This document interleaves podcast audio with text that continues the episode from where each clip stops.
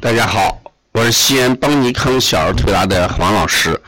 读一本好书，收获的是智慧，形成的是技能。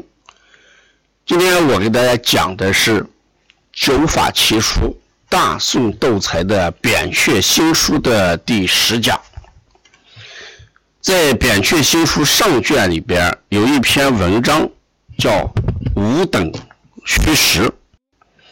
说凡看病要审元气虚实，实者不要自愈，虚者低当服药。灸关元穴，以固性命。若以温平药，一览取效，咽炎十日，电成大病。这一段就讲，看病一定要分元气的虚跟实。元气实的时候，不用药也会自愈的；元气虚的时候，那就应当怎么样服药，还要灸关元穴来固护性命。如果虚的时候用温平药的话，不但达不到。治疗效果反而会拖延时间，让小病变成大病。接着讲，虚病多斑，大略分为五种，有平气、微虚、肾虚、颠脱、以脱之别。平气是什么？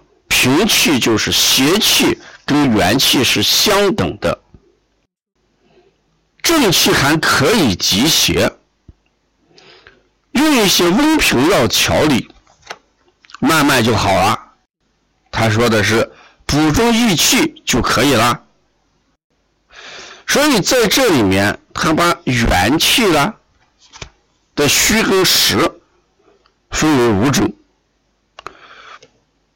那平气就是刚才讲正气跟邪气打了一个平手，就说明阳气是可以的。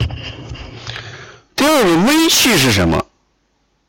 微虚是什么？微虚就是身体仍有一点虚弱，有一点虚弱，开始虚弱了。这个事实上随着年龄的增长，人的阳气啊多多少少都会下降。一般人年过四十岁，身体就开始老化了，元气就开始变差，这是一个自然的生理现象。但是有些年轻人因为保养不当，导致元气就虚，这是我们讲的微虚。肾虚是什么？肾虚就是指元气已经很虚了。这时候人已经开始进入到比较差的阶段。僵脱是什么？僵脱就是人的阳气将要耗尽，这就是疾病的重症阶段。已脱是什么？通俗的来讲就是没救了，阳气已经散失掉了，这样的人已经活不长了。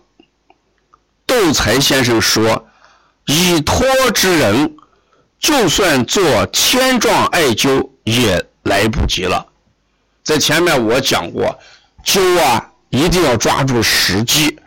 如果已经把它定为元气已脱之人，这个时候你就用千状的艾灸也来不及了。甚至谈到人的元气的五个等级，嗯。所以咱们在看病的时候，一定要看正邪的力量的问题，就是人的元气的能力、元气的程度。我们经常讲，西医是一个定量学科，中医是一个定性学科。虽然我们讲虚实，在这里边，人家把虚呢，窦才先生把虚就分为五等虚啊，五等虚。虚讲了五等，放在我们临床上，我们一定要评估你看西医在做手术的时候，对人体做一个全面的检查，做一个评估，看这个人能不能做这样的手术。我们最近几年这个电视剧里边，经常演一些这个重症急症啊啊监护啊，都演一些这个电视剧，我们经常也能学到一些医学知识。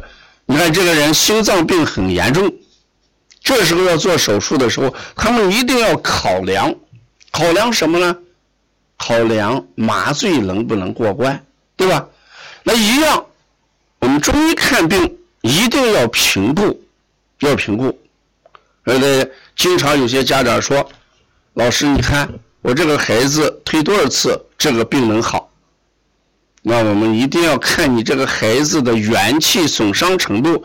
如果是个平气，可能推上一两次就没有什么问题；如果是一个肾虚，那恐怕得一段时间啊。所以做一个正确的评估，这是我们五等虚实里面的第一个核心。第二个核心仍然讲到的是固护脾阳跟肾阳的问题。他认为人的阳气啊，先天之阳为肾阳，后天之阳为脾阳。人一生下来就有的能量，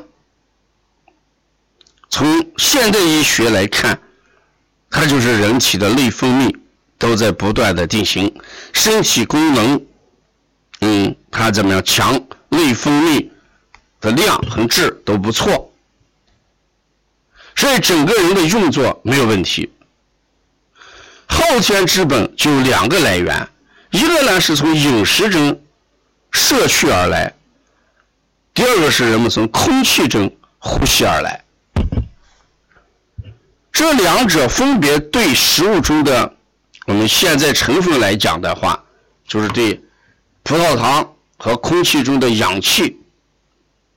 这是最大的两个物质基础。食物当中就是葡萄糖的一个转化，空气当中就是氧气的一个摄入。